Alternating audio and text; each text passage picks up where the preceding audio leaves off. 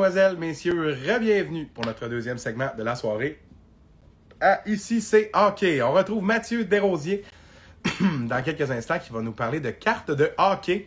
On va aussi faire un petit tour d'actualité des différentes équipes qui ont un bon début de saison et un moins bon début de saison dans la LNH. Hein, on le sait parce que c'est pas pour tout le monde que ça va bien. Hein. Ça, c'est important de le mentionner. Euh, aussi, un petit mot sur Tim Stutzel. Mon coup de cœur et aussi un joueur que Mathieu, justement, Desrosiers, qui s'en avec nous, a droppé dans son pool. Je pense que c'est important de, de, le mentionner. Et on le rejoint dans quelques instants, alors qu'il est en attente. Et oui, Mathieu Desrosiers est avec nous. Salut Mathieu, ça va? Ça va bien toi? Yes. Mathieu, un plaisir de te retrouver. On rappelle que tu es dans l'auto pour euh, nous faire euh, l'aspect rétro de nos capsules, parce que nous autres, on faisait ça dans l'auto dans le temps, même quand il n'y avait pas de lumière. Mais aussi, je tiens à mentionner que tu as deux jeunes enfants et 19h35. C'est pas mal. Pas mal l'endroit. Hein? C'est l'endroit le plus tranquille que j'ai trouvé. Et tu sais, on s'entend, il n'y a aucun problème. En plus, je te vois avec ta belle cagoule, ton beau Audi Sapristi. Ben oui. Fait que, euh, belle attention, content. On fait de la publicité. ben, c'est ça qu'il faut, mon gars. C'est une, une, société sœur, Sapristi, à ICC Hockey. Ça, ça s'approche. Tu viens de voir les deux gars de Sapristi, là, dans l'autre live juste avant. Fait que, euh, Mathieu, on va commencer avec une petite intro légère. Euh, quelque chose qui a attiré mon attention et je voulais parler un peu avec toi pour ton premier segment.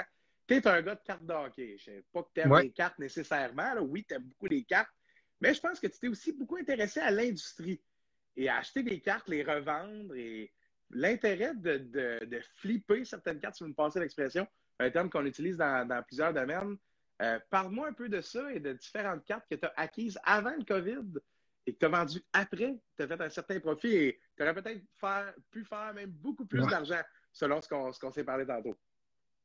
Ben c'est ça, dans le fond, faire une petite intro rapide. Là, euh, autour des années 80, les cartes de hockey sont devenues pas mal populaires, les années 50, 60, 70. Puis, en, en, aux années 90, là, les euh, upper, dans le fond, c'était Upper Deck qui faisait pas mal toutes les cartes de hockey. Ils ont fait trop de cartes de hockey. Mm -hmm. Donne une idée, là, quand tu vas au Dollarama, tu achètes des paquets Pour de cartes ça. de hockey. Okay. C'est juste de ça. Mm -hmm. Fait que dans ces années-là, il n'y a aucune carte qui a de la valeur, sauf la seule, c'est Mario Lemieux, sa carte recrue qui, euh, qui vaut un peu plus cher que les autres. Mm -hmm. Et quand Crosby est arrivé dans la Ligue nationale de hockey en 2005, là, il y a eu un, je dirais pas un énorme boom, mais le monde a commencé à s'intéresser aux cartes de hockey, avec la nouvelle, euh, nouvelle vedette qui arrive dans la Ligue nationale.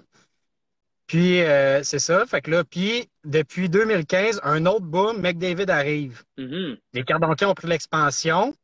Puis, un troisième boom, la COVID. Là, vous allez me dire, pourquoi la COVID? Bien, le monde, il n'y avait plus de hockey, il y avait plus, le monde n'avait plus rien à faire. Fait qu'ils se sont dit, pourquoi pas s'intéresser aux cartes de hockey? T'sais, ça va faire un passe-temps. Mm -hmm. Fait que là, les cartes de hockey, c'est hallucinant comment ça a triplé, quadruplé, puis même ça a fait x10 la valeur.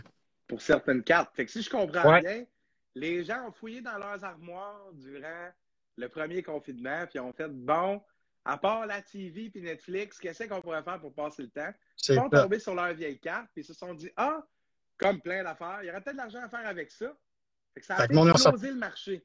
Ouais. Ils ont sorti de l'argent de leur portefeuille, puis ils sont mis à acheter, acheter, acheter, puis ça a fait les cartes qui ont monté. Puis juste pour faire un petit astérisque, pour vous perdre, dans le fond, les cartes de hockey, euh, quand, ils, quand ils ouvrent d'un paquet, ils n'ont pas, ils pas de grading, ils ne sont pas évalués par des professionnels. Il y a deux compagnies, il y a Beckett puis euh, PSA. Mm -hmm. Dans le fond, les, les plus hautes valeurs, c'est 10. Il y a PSA 10 puis euh, BGS Beckett 10. Mm -hmm. Puis là, je vais te donner un, des exemples. J'ai pris trois joueurs, les trois vedettes de la Ligue nationale, les trois modèles, dans le fond. -hmm. Ovechkin, Crosby, puis euh, McDavid. Puis, euh, donner une idée, la carte recrue par excellence, ça s'appelle la Young Gun. Mm -hmm. Puis, la premier exemple, Ovechkin, la Young Gun, là, il y a deux ans, ça, c'est une des cartes que j'avais achetées, elle valait 600 C'est quand même. En novembre passé, oh, ben, oui puis non, parce que Ovechkin, il a tout, vu qu'il n'y avait pas de Coupe Stanley, il valait tout le temps un peu moins que Crosby. Ben, tu sais, la Young Gun de Crosby, ben, quand, quand je dis ça, c'est la PSA 10. Ça, c'est la plus, la plus haut gradée. Quand on dit 10, c'est la, la, plus haut gradée. Puis ça, ça veut dire ouais. les coins sont parfaits. Là. La carte a quasiment ouais. jamais vu le, l'air libre. Là. Elle a toujours été vraiment. C'est ça. Et un moindre là, détail, des, a... elle, elle, vaut plus du tout ce prix-là. C'est ça, là. C'est ça, exact. Il y a une grosse différence entre PSA 10 et PSA 9, puis là, plus qu'on descend, moins il y a de la valeur. Par exemple, Je n'entrerai pas dans les détails. À, 600 là, à 10, elle vaut 600. À 9, elle vaut combien? Euh, moi, je dirais une 9, ça se vend à peu près le même prix qu'une carte pas gradée. C'est envi environ 300 à ah, l'époque. C'est la moitié, c'est significatif. Ouais, c'est quasiment le double. Puis euh, c'est ça, en novembre passé, je suis allé voir sur eBay, 2500 la PSA 10. Là, vous n'êtes pas prête, là. Aujourd'hui, il y a deux semaines, 7500 Pour la même carte, là. Oui, fait que la carte, en deux ans, elle est passée de 600 à 7500 C'est juste, juste à cause de l'engouement des cartes. Oui, puis en plus, imagine quand ces gars-là vont être euh, au Temple de la Renommée. Mais ça va être hallucinant. cette valeur-là va redescendre? Ben, d'après moi, oui. D'après moi, là, il y a eu un gros engouement pour les cartes d'encore à cause de la COVID. Ça va baisser un peu après la COVID, mais l'affaire aussi, c'est que le hockey, étant le quatrième ou cinquième sport majeur aux États-Unis, les cartes, le marché de cartes de hockey, euh, il était beaucoup à la, il était très bas. Mm-hmm. Comparé aux cartes de baseball, basketball, que les cartes recrues valent des centaines de milliers de dollars. Mm-hmm. Exemple, Mike Trout, sa carte recrues qui s'est vendu 4 millions il y a, il y a pas très longtemps. Incroyable. Puis euh, c'est ça. Puis une Crosby est passée de 1500 dollars il y a deux ans à 6000 dollars aujourd'hui. Puis la ah, McDavid est passée de 1500 dollars en novembre passé à 4100 en l'espace de deux, trois mois. OK, mais ça, c'est un peu. Euh, les gens qui font le pari là, de payer 4000, là, savent-tu que c'est le, le, prix plafond de la carte? Là? Ben, tu sais, c'est. plus cher que ça, là? C'est l'offre et la demande. C'est comme à la bourse, n'importe quel. Quand il y a de la demande, ça, ça monte. Puis quand, quand, le monde va arrêter, la COVID va arrêter, je suis pas mal sûr que la demande va baisser. Fait que les cartes vont baisser. Mais je pense pas que ça va jamais atteindre le, le, le, le, plus bas que ça a déjà été. Là. Non, mais c'est exceptionnel et c'est très intéressant parce que moi, je me rappelle quand j'étais jeune, juste ici, là, à ma droite, j'ai ma grosse bibliothèque avec toutes mes cartes. Là. Les encore, il y en a très peu qui valent encore quelque chose. Je me rappelle d'avoir un engouement dans ma jeunesse, d'avoir vu ça un peu s'éteindre avec le temps. Plus ben, comme n'importe quel jeune. Comme, oui, comme n'importe quel jeune. Moi, mon, mon intérêt euh, disparaissait et puis le, mon lien aussi avec ça aussi devenait de, de moins en moins explicite. C'est-à-dire que j'en entendais plus beaucoup parler. Puis là, à un moment donné, il y a peut-être deux ans, même avant le COVID, je t'ai vu un peu t'intéresser à ça parce que c'est quand même des pièces de collection exceptionnelles. Oui. C'est des cartes qui, avec le temps, prennent de la valeur. Ben, c'est un peu comme n'importe quelle pièce de collection, euh, une peinture, euh, des pierres de collection, n'importe quoi qui se collectionne. sais, le monde, ils vont trouver ça hallucinant qu'une carte vaut 20 euh, 000 mais c'est comme un tableau qui vaut, une peinture qui vaut 100 000 Pourquoi le monde paye ça? Ben, c'est une pièce de collection. Mais c'est cool aussi de toucher à ça. aussi l'aspect de la revente, c'est-à-dire cette carte de Veshkin dont tu parlais qui a passé de 600 à 7000, euh, que tu as acheté 600, vendu 2500. C'est quand même exceptionnel de faire presque 2000 de profit là, avec, avec une carte comme ça et aussi de constater le, à quel point ouais, monte pour une carte pour que son prix quadruple. C'est fou, là. Ça, fait un petit pincement au cœur, mais jamais personne ne pouvait prévoir ça. Ben si quelqu'un avait pu prévoir la COVID il y a deux ans, il serait millionnaire aujourd'hui. définitivement, définitivement. Mais c'était très clair, très intéressant, Mathieu. Bravo. Bien résumé pour un gars qui n'est pas dans le, dans, le domaine des coms. Ça paraît pas, ça paraît pas du tout. C'était très clair. Moi, j'ai appris des choses, je ne m'y connais pas vraiment là, au niveau des, du gradage, de tout ça on va se mettre une petite note, puis tu nous en reparleras lors de tes passages. Euh, j'ai ben envie t'entendre là-dessus. Euh, c'est un sujet d'expertise pour toi. Euh, on parle maintenant de la Ligue nationale parce qu'on va faire un peu un tour d'horizon avec ce qui se passe bien et moins bien. les Panthers de la Floride, c'est un bon début. cette équipe-là, sur papier, est une très bonne équipe, l'an dernier aussi. Mais elle n'avait peut-être pas prouvé ce qu'on s'attendait. Cette année, le départ indique que ce sera différent. Qu'est-ce que tu as à nous dire là-dessus? Ben, ça, fait, ça fait à peu près trois ans que là, à chaque année, on dit les Panthers, c'est une bonne équipe, ils vont aller loin, puis à chaque fois, ils déçoivent. Mm-hmm. Là, là, quand ils sont allés chez euh, on s'est dit, ah, ça y est, ils vont, ils vont faire un bon bouchement en série. Ben non, ils font même pas une série. Puis cette année, là, c'est. Il y a un bon début de saison, là, mais on peut pas dire que c'est à cause de Bob, il joue pas. C'est le second. il est pas bon. C'est le second qui fait. Il est incroyable, là. Il sort de nulle part, J'ai oublié son nom, là. Chris Drieger. Exact. Mais ça n'a pas de sens, là. Puis là, euh, ça, c'est. Moi, les, Panthers, j'ai tout le temps aimé. Là. Ils ont une bonne équipe équilibrée. Tu sais, Huberdo, là, je pense que c'est un des joueurs les plus sous-estimés de la Ligue. Là. Quand on parle des meilleurs joueurs de la Ligue, là, on parle jamais d'Huberdo. cette année, il a 17 points en 13 matchs. C'est excellent. C'est un gars qui va être capable de faire, dans ses meilleures saisons, va faire 80-90 points là, facilement. Puis complet, à peu près le même nombre de buts que le même nombre de passes. Euh, c'est ça. C'est vraiment un très bon joueur, c'est vrai. Avec Barkov en plus, qui est encore jeune, là, il y a encore plusieurs années devant lui. Là, Les Panthers vont être à suivre. Là. Je suis pas sûr qu'ils vont euh, tenir toute la saison, là.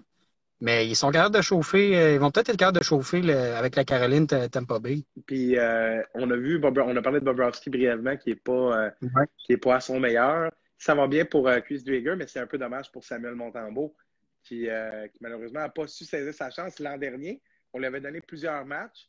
Euh, mais euh, petit bémol là-dessus, que c'est quand même exceptionnel que ce gardien Bobrovski ne soit pas capable de retrouver ses bonnes habitudes après avoir gagné un Vézina, après avoir signé cette entente-là à long terme. Euh, ce goaler-là n'a pas l'air en confiance. C'est ce que je trouve le pire là-dedans. C'est pas qu'il ne ben, performe pas, c'est plus que ça. Il dégage une confiance brisée. on dirait que ça va mal se passer dès le début d'un match. Dans les dernières années, là, c'était plusieurs personnes disaient que c'était Prost le meilleur gardien, mais pour moi, c'était Bobrovski. Dans les dernières années, il a été régulier. Là. Chaque année, là, il était au, quasiment au Vizina, il avait des bonnes stats. cette année, mais imagine la situation à Montréal, là, comment quand les gens viraient fous. Imagine ben, Sans faire de parallèle, je te vois venir. Ben, c'est pas ça, là, mais je veux dire, on a quand même aussi le gardien à 10 millions qui, qui sort pas le, qui ne sort pas les statistiques de l'année. C'est pas la même chose, mais je veux dire, ça, ça se ressemble un peu, là. Tu sais, si on ben, a Allen, tu comprends? Pas... Ouais, ben, on en parle. À radio, on n'en parle pas beaucoup, là. Tu sais, je veux pas, je veux pas venir trop sur les Canadiens, mais tu sais, Price, là, il a toujours eu de la misère à faire face à quelqu'un qui le poussait, euh, qui le poussait à, qui était meilleur que lui, quasiment. Ouais, ouais. Adversité, c'est ça. Tu sais, on, pense aux. Il était jeune, là, mais tu sais, avec Huet, Alak, là, mm-hmm. Price, il, s'écroulait toujours quand il y avait quelqu'un qui voulait être meilleur que lui. Mm-hmm. Je trouve ça, je trouve ça plate, là, parce que Price, s'il ne gagne jamais la Coupe Stanley, c'est de ça qu'on va se rappeler. oui, c'est un bon gardien technique. Euh, il, y a des, il sauve des matchs aux Canadiens, mais quand c'est le temps de performer, ben, souvent une saison sur deux, il n'est pas performant.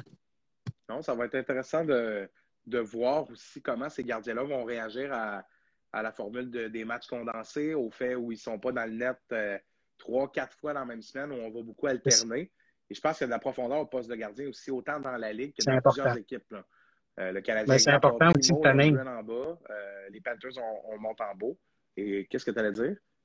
Je dis c'est important cette année, surtout avoir deux bons gardiens. Là. Ben, vraiment. D'après moi, l'équipe qui va gagner la Coupe, c'est l'équipe qui va avoir le meilleur du autre gardien. Probablement. Et ceux qui vont être capables d'éviter les blessures devant le filet. Ouais, parce que ça va, être, ça va être sûrement exigeant pour, pour plusieurs gardiens. Euh, et on ne peut pas parler des Panthers sans faire mention de Patrick Hornquist qui a changé cette équipe-là. Ce gars-là était en, beau fusil en tabarouette après avoir été changé aux Panthers, euh, avait critiqué publiquement l'organisation des Pingouins qui lui avait, semble-t-il, dit qu'il allait rester là, qu'il faisait partie de l'avenir. On l'a échangé, on s'est reviré de bord, on l'a échangé tout de suite après. Euh, finalement, pas l'air d'un gars malheureux, Patrick Hornquist en Floride. Ben écoute, étant un fan des Pingouins, là, ça fait mal cet échange-là. Ah, je peux même si Hornvis, c'est. ça a été un, un, gars, quand il est arrivé, j'ai fait pourquoi qu'on est allé chercher ça? mais finalement, c'est lui qui a été une grosse pièce euh, clé des deux victoires de la Coupe Stanley des Pingouins. Mm-hmm. Puis là, on va chercher, les Pingouins vont chercher Matheson. Puis là, Ormvis, il se réveille complètement en Floride. Là. Je suis content pour lui. Là. C'est le fun pour euh, euh se retrouver une deuxième vie à quelque part. Puis, euh, Quel joueur fatigant devant le filet. Là, ouais. ça, là. Quel joueur ah, il excelle. vraiment. Ouais, ouais. C'est un des meilleurs. Il ressemble un peu à à James Van Riemsdyk dans son, son, son travail devant le filet. Pas la même carrure, là, mais euh, un peu un mélange de Gallagher et de Van Riemsdyk. c'est un gars qui parle aussi beaucoup sa glace, ça paraît. Puis un petit dernier note sur les Panthers, l'ancien du Lightning, Carter Vernaghi, 12 points en 13 matchs. 5 buts, c'est leur meilleur marqueur. Quand même exceptionnel, là. Euh, ah, c'est surprenant. C'est fou que Carter Vernaghi ait 12 points en 13 matchs. Ce gars-là avait la misère à faire le quatrième trio du Lightning euh, euh, l'an passé puis l'autre année d'avant. Euh, à suivre, s'il sera une autre éclosion. Euh, ça arrive souvent, hein, les joueurs qui partent de l'organisation du Lightning vont chez les Panthers et se développent miraculeusement. Ben, à suivre, ça fera ça avec lui aussi.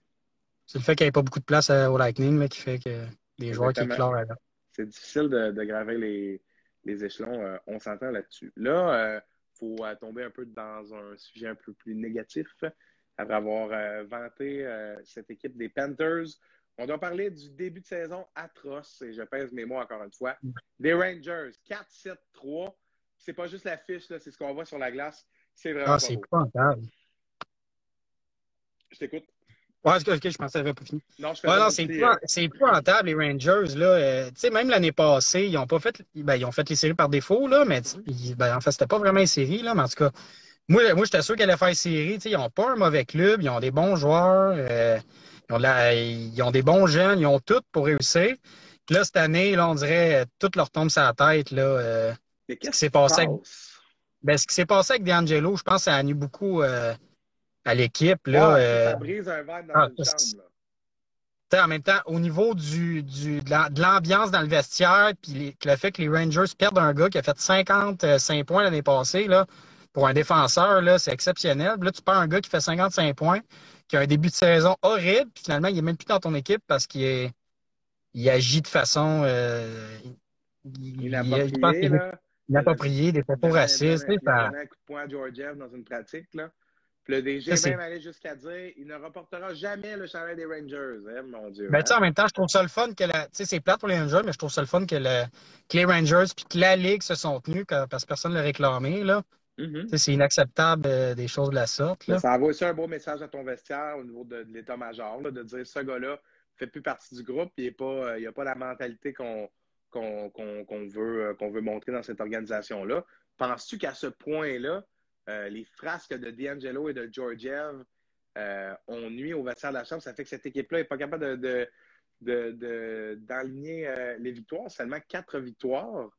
Puis, euh, ils ont de la misère à marquer des buts, ils ont de la misère défensivement, ils ont de la misère devant le filet, tabarouette. Euh, en plus, ils ont, beaucoup de, jeunes à venir. On parle de Capo Caco, euh, Brett Howden, Alexis Lafrenière, etc., etc. Philippe Chétil, plusieurs attaquants à la défense. Euh, ça va pas bien pour Trouba. Tabarouette, ça va pas bien pour Trouba. Euh, et Sesh Turkin, c'est pas le gardien qu'on a vu l'an dernier. Moi, je l'ai dans mon pot, je vous le confirme. Euh, c'est ça, je repose ma question là, suite à cette longue allocution. Euh, Penses-tu vraiment que c'est la situation dans le vestiaire qui dérange ou quelque chose d'autre qui ne fonctionne pas? Ben moi, je pense, je pense que c'est un mélange de tout. L'ambiance dans le vestiaire ne doit pas être super bonne. Euh, les jeunes, ils performent pas bien. Puis là, je suis en train de me dire, est-ce que c'est la ville de New York qui fait que les jeunes ne euh, performent pas? En même temps, c'est le COVID, tu sais. Oui, c'est sûr, là, mais tu sais, quand même, il y a de la pression. Là. On pense que moi, je serais pas surpris. Moi, je pense que New York, là, c'est pire que Montréal, là, les, ah, journalistes, là, ça doit être ah, épouvantable. Tu sais, la on va en venir à la Franière, là, notre Québécois qui joue là. Mm-hmm. Un point en 13 matchs, je pense. Ouais, un but. Un but. Moi, j'ai, je vais y laisser une chance de, les, les, Rangers vont pas bien. Si les Rangers allaient bien, puis la Franière avait un but, c'est en 13 matchs, je dirais là, j'ai des doutes. Là, on va y laisser une chance de, de, de de se trouver une place dans l'équipe, de bien performer. Puis euh, c'est ça, là. J'y souhaite pour lui, là. C'est plate il y en a bien qui le comparent à Alexandre Beck. Cette équipe-là va débloquer. Là. Moi, je crois ben pas oui. que c'est Mika Zibanejad a 3 points en 14 matchs. Sa carrière n'est pas terminée. Là. je comprends là, que ça va pas bien. Zibanejad, l'année passée, il s'en allait, allait sur le Maurice Richard. Cette année, il a 3 points. Il dominait l'année passée. Là. Ouais. Ça, ah, pas de sens. C'était beau à voir. Ah, était... ouais, ouais, c'est très bien dit. C'est vraiment le terme. Puis là, 13 points en 14 matchs. Euh, on peut parler un peu de cette saga-là avec Brad Marchand. Là, je salue ton père qui met des bonhommes qui rient. Parce que c'est lui, c'est de lui dont on parlait qui compare la frenière à Alexandre Degg. On n'est pas rendu là, Pascal. Tu en reparleras dans une coupe d'années. Mais c'est bon de voir que tu écoutes le live, par exemple. Puis, euh, c'est ça, c'est pas terminé sa carrière du manager en 3 points 14 matchs. Il va rebondir, ce gars-là. Mais là, de se tenir contre Brad Marchand, de rester sur la glace après une défaite de 1-0 à la maison quand tu n'as encore pas de points, contre un gars qui a un point par match, son équipe est au sommet. Euh, est-ce que les Rangers ont un petit problème d'orgueil, Mathieu? Ben écoute, expliquer, la situation vite vite. Là. Zibanejad, lui, c'est toujours le dernier à sortir de, après un match. Il attaque tout le monde, quitte la patinoire, puis il sort. Il marchait, il l'a sûrement vu. Lui s'est dit non, c'est moi qui, ai fini, qui sort en dernier. Évidemment. Hein. Ils sont restés 30 euh, minutes, je pense. Oui, à peu près. 30 minutes après le match sur la patinoire. Mais là, Marchand, lui, il est mort de rire. Là. Lui, il trouvait ça drôle. Il venait de gagner contre les Rangers. Là. Moi, honnêtement, je trouve Zibanejad, il a l'air un peu, un peu épais dans cette situation-là. Là. Ben oui, ben dur, dur de, de faire ton tough quand, un, tu ne pas cette année, deux, vous perdez, puis trois, à soir, vous venez de perdre 1-0 à la maison. Ouais. Tu sais, là, c'est pas grand-chose de ton bord, mais en même temps, euh, s'il ne tient pas son bout, quel message il envoie, que les Rangers ont abandonné. Moi, je pense qu'il y a aussi deux pas, deux mesures à avoir de cette situation-là, dans le sens où il leur reste pas grand-chose, surtout à ce où présentement, il n'y a pas grand-chose qui fonctionne. J'imagine que pour un athlète professionnel, quand ça va pas bien, on se repose sur les petits détails, les choses dans notre routine qu'on fait quand ça va bien. Et ce doit se dire, moi, c'est important que je garde tous les petits détails de ma routine. J'imagine que c'est un superstitieux ou peut-être pas. Et voulait absolument, en tout cas, pour rester une demi-heure, c'était superstitieux sur un temps pour sortir le dernier. Fait que... Ben, toutes les, tous les joueurs dans la Ligue nationale sont superstitieux. Ben oui, c'est sûr. Là. Et, Si on peut euh, faire un petit lien avec, euh, voyons, j'ai oublié le gardien, euh, un gardien qui faisait la même routine avant chaque match. Là, oui, oui, oui, oui, oui. Euh, en tout cas, mais même, même un exemple, je me rappelle Crosby, là, on mettait 4-5 vidéos de chaque, de chaque euh, début de match, là, puis il faisait la même affaire euh, au réchauffement. Là. Tous les joueurs sont superstitieux. Même, même moi, j'étais superstitieux. Je voulais tout le temps être habillé le dernier dans la chambre. Tu sais, tous les joueurs, ils ont leur, leurs petites habitudes, là, ils sont dans leur petite zone de confort, puis ils croient, ils croient à ça, puis ils se disent s'ils font pas ça, ils vont pas performer. Moi, je pense que ça fait, ça fait partie ouais, ouais, faut ben oui. Faut que tu te rattaches à quelque chose qui, mets dans ta zone de confort puis que quand ça va pas bien, tu te dis que ça va finir par déloquer. Je peux pas croire que les Rangers ils vont, vont finir dernier au classement. Là. Cédric là, sont 20 la réponse en passant. Henrik Lundqvist. Henrik Lundqvist, c'est ça. Oui, tout à fait, qui, avait la même, euh, ouais, la même démarche. Mais euh, je fais un bout de chemin sur la première parce que ça va nous amener euh, à notre avant-dernier sujet. rapidement, mon père dit 18 ans flambant neuf. Ben, ça, c'est pas faux. Hein? 18 ans flambant neuf, c'est très vrai. Euh, il y en a un autre qui a 18 ans, flambant neuf, que lui, ça va relativement bien pour lui. 7 points en 14 matchs dans une équipe qui bat de l'aile, on va dire ça comme ça, mais qui a réalisé une remontée exceptionnelle il y a deux jours contre euh, les Maple Leafs de Toronto. Je parle ici des sénateurs et de Tim Stutzel, ce prospect allemand qui fait écarquiller les yeux. Et Mathieu, avant qu'on aille plus loin, je veux juste mentionner, merci Dan pour le commentaire avec mes cheveux, t'es bien smart. Hein? Et je veux juste mentionner, Mathieu, que tu as droppé Tim Studzol dans notre pool. Ouais. Et je suis allé chercher Tim Studzol contre qui? Alexis Lafrenière. C'était fait pour faire un lien dans le podcast. Ça marche parfaitement. Parle-nous de Tim Studzol parce que tu m'as parlé d'un point. J'ai trouvé ça tellement intéressant. L'importance de déjà avoir joué professionnel. Ce gars-là avait une saison d'hockey pro dans le corps avant de s'amener dans la LNH. Et selon toi, c'est ça qui fait la différence. Je t'écoute là-dessus. Ben écoute, il arrivait de, la Ligue d'Allemagne euh, en, Ligue 1 en Allemagne. Tu sais, quand, tu joues avec des hommes, des gars de 200, 220 livres, là, tu as déjà une certaine expérience avec des pots, même si euh, la Ligue d'Allemagne, c'est sûrement. C'est peut-être pas moins. Ben, c'est à peu près du niveau de la Ligue américaine, sûrement. Là. Tu sais, je connais pas vraiment le niveau. Là. C'est la, la Dell, en fait. Moi, je dirais euh, peut-être entre la East Coast et la Ligue américaine, peut-être un peu moins fort. Ouais, peut-être, là. Mais tu sais. C'est du bon calibre, il y a des hommes là-dedans. Là. Ben oui, c'est ça. Puis, tu sais, lui, il jouait, il jouait avec, voyons, les Eagles euh, de Mannheim. Puis, ils ont fini deuxième au classement. Tu sais, il était avec une bonne équipe. Il a fait 35 points. Ça a peut-être aidé, mais tu sais, il a, il a vécu le, hockey pro. Fait que d'après moi, c'est ça la grosse différence avec Alexis Lafrenière qui arrive de la Ligue, la, la LHGMQ, là. Tu sais, lui, euh, Lafrenière, il jouait avec des, des, il jouait avec des kids, là, des gars de 150, 160. Tu sais, de pas en avoir des tonnes, des gars de 200 livres, là, dans, dans Q. Et c'est aussi faire face à l'adversité, j'ai l'impression. Quand même que Mannheim était une bonne équipe dans la DEL l'an dernier, tu l'as dit, c'est 34 points plus précisément en 41 matchs. Un petit peu moins qu'un point par match. Et à 17 ans, là, joue avec des gars jusqu'à 40 ans. Là. Puis je veux dire, des gars qui n'ont vu d'autres, qui ont sûrement joué en Europe dans toutes sortes de petites ligues. Ah, tu as, des pros qui ont joué dans la Ligue nationale, c'était peut-être pas les meilleurs. Là, mais... Exactement. Puis euh, tous les Allemands qui ont, qui ont joué dans la LNH ont soit commencé ou soit terminé dans cette ligue-là, ou les deux. Euh, et euh, je suis d'accord avec ce point-là. Je trouve ça intéressant parce qu'avoir fait face à l'adversité, avoir joué avec des hommes, comme tu l'as dit, le, point du gabarit, euh, ça a dû aussi lui apprendre certaines choses que la frenière est en train d'apprendre présentement. C'est comme son baptême là, avec des hommes. Même si ce n'est pas le même calibre, ce n'est pas la même envergure, c'est quand même différent, le junior puis les pros. Chaque, les gars ont des intentions différentes. C'est pas juste je joue dans, mon équipe junior, puis je veux jouer au hockey professionnel, puis l'avenir. Ces gars-là gagnent leur vie, c'est leur job. Là. Eux autres, ben, c'est ça, sont remplacer. C'est une autre dynamique complètement. Puis, euh, en effet, peut-être que ça l'a aidé à se faire une place dans un vestiaire pas facile. Euh, Ottawa, on peut dire ce qu'on veut, là, mais c'est pas facile d'arriver là à 18 ans, pas un gros gabarit, puis se faire une place. Euh, puis il y a de la glace avec le petit Josh Norris. Il se fait donner des missions importantes euh, par, par DJ Smith. Puis c'est peut-être justement à cause de cette expérience-là. Moi, je le trouve très calme dans son jeu. Je sais pas ce que tu en penses, là. Je le trouve posé. Oui, bien ça, c'est pas, pas pour rien qu'après le championnat mondial junior, qu'il y en a qui, euh, qui disaient que Stoudzol était peut-être meilleur que Lafrenière. Il n'y en avait pas gros, là, mais il y en a quelques-uns, j'ai entendu à la radio qui disaient peut-être que Stoudzol aurait dû être sélectionné premier, là, mais mm-hmm. à l'époque, on... je pense que Lafrenière, c'était le choix évident, là. Mais tu sais, je serais pas surpris de voir Stoudzol avoir une meilleure carrière que Lafrenière.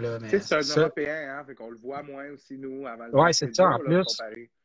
Ça, ça n'aide pas à l'évaluation des joueurs. Là. Les... Souvent, il y a des Européens repêchés très tard qui performent bien. C'est un excellent point. je vais penser à. Ça fait longtemps, là, mais Datsu qui a repêché en septième ronde, là, mm. qui, qui, qui, était un meilleur joueur de, la Ligue nationale euh, il y a quelques années. Là. Mm-hmm. il, y en a plusieurs, il y en a plusieurs exemples, là, mais c'est ça. Je pense que le hockey européen est moins évalué, là, comme tu as dit.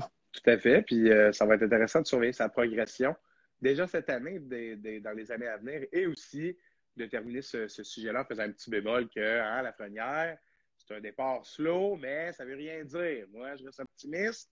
C'est un gars du ah, J'ai déjà décrit ses matchs. Un très bon joueur de hockey. Qu'est-ce que tu as ajouter, Mathieu? Oui. Ah, excuse-moi, ça a coupé. Euh, ouais, non, c'est ça. Puis euh, une petite anecdote, là, euh, à, mon travail, j'ai quelqu'un qui habite à Saint-Eustache, mm-hmm. qui est allé au dépanneur et qui a rencontré le père d'Alexis Lafrenière. Puis Alexis Lafrenière, il, a dit qu'il était très serein dans la situation, qu'il ne s'en faisait pas plus que ça, puis qu'il allait, il allait continuer à travailler fort, puis il n'était pas plus stressé que ça. Il savait que ça allait. le gars. Il est comme ça, le gars. Il, dégage ça, ça paraît. Moi, je suis convaincu qu'en dedans, ça doit, ça doit bouillir un peu. Ouais. Ça va pas paraître. Là. Non, non, il va finir par débloquer. Là, là c'est juste de savoir si ça va être un joueur de 80 points ou si c'est avec un gars de 40-50 points de troisième trio. Là, on verra. Puis, euh, tu as, dit un point intéressant. Jouer à New York, ça ne doit pas être facile. Et, euh, écoute, euh, ils ont commencé la nouvelle année avec sa face là, sur Times Square. Là. Ouais. Mais moi, honnêtement, tout le monde disait que c'était le meilleur fit, mais moi, j'étais comme pas sûr qu'il y ait à New York. D'après moi, il y a, ah, si Ottawa avait eu le premier choix, il aurait, ça aurait été un meilleur fit pour lui. Ça aurait été moins de pression, euh, mm-hmm. plus relax. Le les... va peut-être perdre sa job aussi. Parce qu'il n'y a pas un mauvais club sous la main. Si ça continue à pas Non, c'est ça. Ça se peut. Ben, je ne serais pas surpris que ce soit un des premiers entraîneurs à perdre sa job. C'est sûr et certain. Ben, Mathieu, euh, il nous reste un petit sujet qu'on va faire rapidement, rapidement, parce qu'on a, des, on a, des, on a, on a défoncé un peu le, temps avec le dernier podcast de 2-3 minutes, fait qu'on peut se permettre de le faire euh, aussi euh, avec toi. Euh, on termine avec un sujet cocasse, puis si les quelques personnes qui sont avec nous dans le chat veulent participer, ce serait cool. On parle ici de John Tortorella, l'entraîneur bouillant au caractère controversé.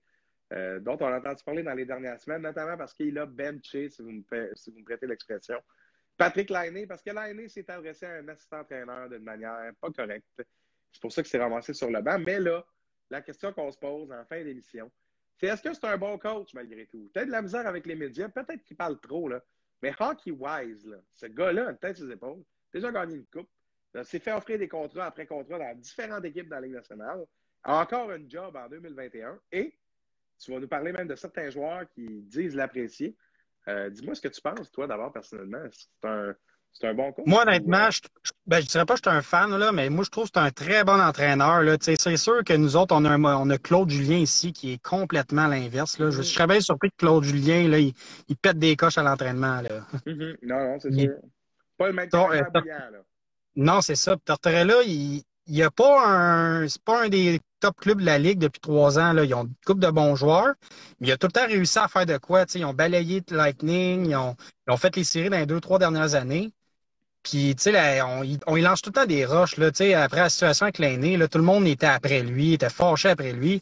Mais quand on, on connaît la situation, là, il y a pas, je sais pas si je sais pas si tous les entraîneurs ont fait ça, là, mais moi, je trouve que c'était mérité qu'il se retrouve sur le banc, là, même si c'est le meilleur joueur de l'équipe. Là. Mm-hmm. Il faut, avoir du respect dans une chambre de hockey. Tout à fait. Mais le point... En venir au point que je disais qu'il y a des joueurs qui l'appréciaient, c'était une entrevue au 91-9 Sport euh, avec l'ancien joueur des Blue Jackets, euh, Blue Jackets euh, Jean-Luc Grandpierre, mm-hmm. qui, lui, travaille encore pour les Blue Jackets. Puis il disait que Panarin était parti vraiment parce qu'il voulait jouer avec les Rangers Mhm. à New York. Puis c'est pas à cause de l'entraîneur, puis il dit que c'était son entraîneur préféré depuis qu'il joue dans le hockey pro. Fait que, tu sais, qu'on est là, Duchesne est parti, Brodowski est parti, mais moi, je pense que plus c'est la ville le problème et non l'entraîneur, là. Ben, définitivement, peut-être l'organisation complète aussi. Euh, peut-être les installations. Euh, les joueurs sont quand même capricieux sur certains détails des fois. Puis c'est peut-être le contexte de hockey au complet qui ne plaisait pas. Je pense que c'est intéressant ton point de, de mentionner qu'un gars comme, euh, comme Grand-Pierre, lui, dit que c'est Panarin est parti parce que, non pas parce qu'il n'aimait pas Tortorella, mais parce qu'il voulait jouer dans un autre marché. Je pense que Bobrovski est parti parce que les Blue Jackets ne lui offraient pas le même salaire aussi. là. Je pense pas qu'on lui donnait ce contrat-là euh, à, à- à 10 millions par saison à, à Columbus. Euh, mais euh, pour conclure là-dessus, euh, c'est un gars, comme ton père le mentionne bien dans le chat, qui a Ouais. une vieille mentalité, peut-être, mais moi, je pense que d'un d'un sens de hockey, il n'y a pas de problème. là. Moi, je pense que c'est plus dans la gestion des émotions avec les médias. C'est-à-dire Ouais, de, de- de dévoiler au grand jour que l'aîné a dit quelque chose à un assistant-entraîneur, ça ne devrait pas devenir du gossip de médias. Ça devrait rester à l'interne, en tout cas de mon sens, pour que la situation prenne le moins d'envergure possible. Encore là, euh, je pense que ça a été un choix pour lui de rendre ça public pour envoyer un message aussi que quand on fait ce genre de comportement-là, euh, ben, tout le monde va te pointer du doigt, mais à un moment donné, je pense que le but comme coach, c'est d'avoir le spotlight le moins possible. hein. Puis de gagner des matchs. Puis, il ne faut pas que Tortorella oublie ça quand même. Je te laisse le mot de la fin, Mathieu, par rapport à ça. Ben écoute, comme tu as dit, vieille mentalité, là. Il... Mais en même temps que Torch, d'après moi, c'est un entraîneur qui aime ça, euh, qu'on... qu'il a avoir les, flash... les... les flashlights sur lui. Puis, euh, Ça, j'en doute pas une seconde. En tout cas, je sais pas s'il va, il va coacher bien longtemps, là. En même temps, une vieille mentalité comme, euh, comme mon père il a dit. Puis, euh, je serais, je serais pas surpris en même temps qu'il perde sa job, là, avec tout ce qui s'est passé, là. Peut-être. On a bien beau dire Risque que- bien de s'en trouver un autre. Pardon? J'ai dit, sais-tu quoi? Risque bien de s'en trouver un autre, d'après moi aussi. Ouais, c'est ça, c'est ça, le, c'est ça qui est le pire dans tout ça. Un, un, un, un, un. Sacré John, hein? Ouais. Mathieu, je te remercie d'avoir été de passage avec nous à ici Yes. cette semaine. Un plaisir pour moi de partager l'écran maintenant euh, avec toi, mon partenaire d'origine de 2014, il y a sept ans de ça. Et je pense qu'on est rendu meilleur. Même toi, tu t'es beaucoup amélioré. Tu peux être fier de ta performance, mon gars. C'était à la hauteur des attentes. C'est très bon. Puis euh, ça va être disponible en rediffusion sur toutes nos plateformes. Je vous remercie d'avoir été avec nous. Je te remercie aussi, Mathieu, de pas. continuer à t'impliquer. Merci. Merci beaucoup. Puis euh, des gros invités à suivre lundi. Fait que euh, je vous remercie d'avoir été avec nous à Hockey aujourd'hui pour ce très bon segment. On se retrouve lundi, 19h, pour deux très bonnes entrevues. Bonne soirée. Salut!